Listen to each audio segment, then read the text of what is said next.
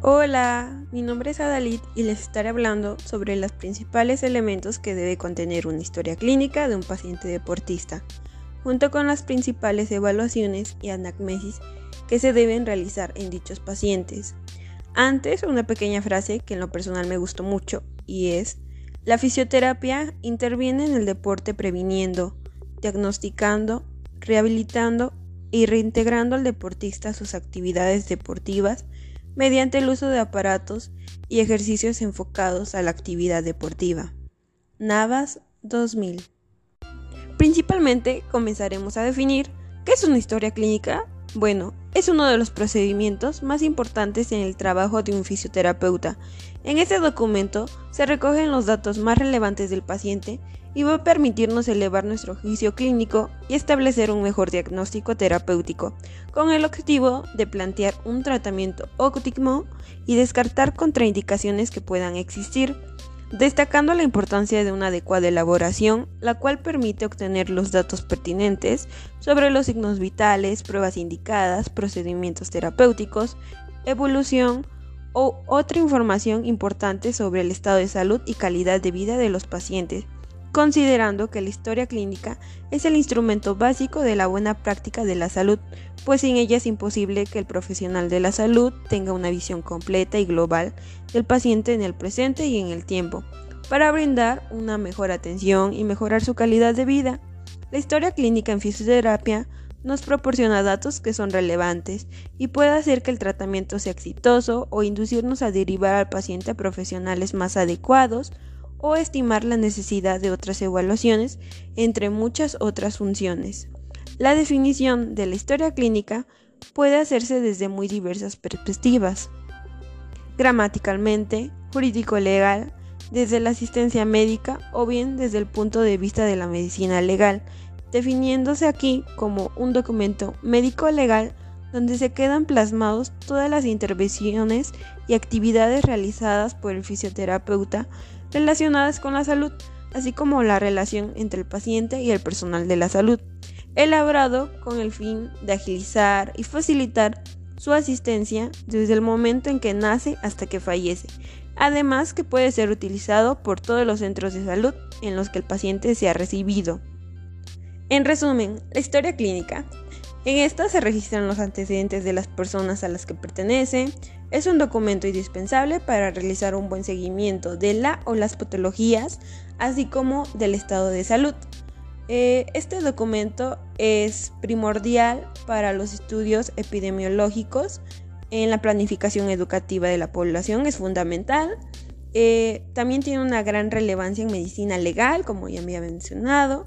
Mediante ella conseguimos llegar al razonamiento o juicio clínico y es el nexo entre los diferentes profesionales de salud, ya que es utilizado por todos ellos, aunque este puede tener una serie de características o matices, especialmente en función del área que comprenda, como a continuación nosotros nos enfocaremos especialmente en fisioterapia deportiva. La historia deportiva comienza con los datos del paciente, como son número de la historia clínica, la fecha de ingreso, el nombre del paciente, su edad, el sexo, la dirección, su teléfono, su ocupación, estado civil, su fecha de nacimiento y su diagnóstico. También, como es una historia clínica deportiva, se va a poner el deporte que practica. Luego sigue lo que es la anamnesis, la cual es la información obtenida mediante el interrogatorio y consiste en un registro cronológico de los síntomas desde el comienzo de la enfermedad hasta el momento que el paciente acude con nosotros. En todos los campos de la medicina, el interrogatorio al deportista desempeña un papel esencial en el diagnóstico de enfermedades o condición física del mismo. La mejor anamnesis y por ende la mejor historia clínica se obtiene cuando se establece una relación satisfactoria entre el fisioterapeuta y el paciente deportista. La anamnesis implica mucho más que una simple serie de preguntas. Se trata de escuchar al paciente e intentar comprender su modo de vida, sus esperanzas y sus temores. Entre la anamnesis se encuentran el motivo de consulta, los antecedentes heredofamiliares, los antecedentes patológicos y los antecedentes no patológicos, al igual que las alergias, las intervenciones quirúrgicas que ha tenido, la medicación, alimentación, hábitos tóxicos que pueda tener el paciente y actividades de la vida diaria.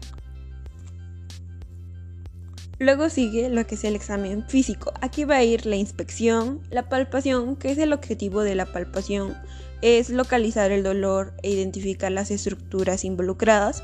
A través de la palpación establecemos nuestras aproximaciones diagnósticas que deberán orientarse al tipo de problema que estamos tratando, como es la percepción del juego articular, debilidad o tensión muscular, edema, y los activos de palpación, según Graham 1989, resume los activos de palpación en detectar la existencia de una textura textural anormal, simetría en la posición de la estructura, análisis cualitativo del movimiento. A la hora de realizar la palpación debemos de diferir entre dos tipos de palpaciones, una más superficial y otra más profunda.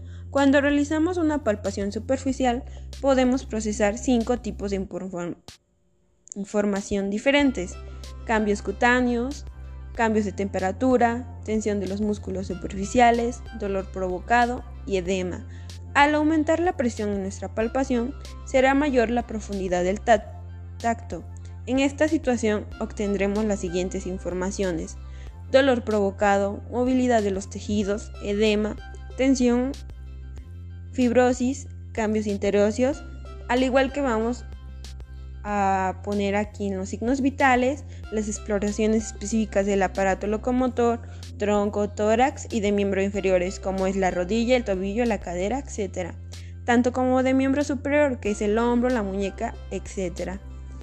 El peso, la talla, la grasa corporal, las mediciones biométricas, evaluación de los reflejos, evaluación de los órganos del cuerpo, pruebas especiales, fuerza muscular, persecución que describimos como la persecución como pequeños golpes manuales o digitales sobre una parte del cuerpo para valorar la sonoridad y las variaciones que pueden existir, los límites, la densidad y de las estructuras subyacentes. También se va a valorar la sensibilidad, la movilidad articular del movimiento, la escala de dolor de EVA, ya puede ser numérica o cual sea conveniente, ah, el análisis postural, la postura que adopta el paciente, deformidades visibles como es la escoliosis y la sifosis, una postura antiálgica, los análisis de la marcha, si es claudicante, si es marcha táctica, equina, etc. Exámenes complementarios. Aquí van incluidos como lo que son las radiografías, resonancias magnéticas, tomografía y electrocardiograma, etc. Objetivos de tratamiento. Aquí, junto con el paciente, planearemos cuáles son los objetivos a alcanzar de acuerdo a su patología. Por ejemplo, corregir su postura, mejorar su rango articular, etc. Deberemos de proponer una serie de objetivos en diferentes tiempos durante nuestro tratamiento, como es en corto, mediano y largo plazo. Establecer la guía terapéutica que vamos a seguir, así como el tratamiento que llevaremos a cabo, y situar las limitaciones a analizar. En medios de tratamiento, Aquí vamos a elegir las técnicas o medios de tratamiento que vamos a utilizar durante nuestra intervención. Y eso sería todo de una historia clínica en pacientes deportistas. Espero que les haya gustado y hasta la próxima.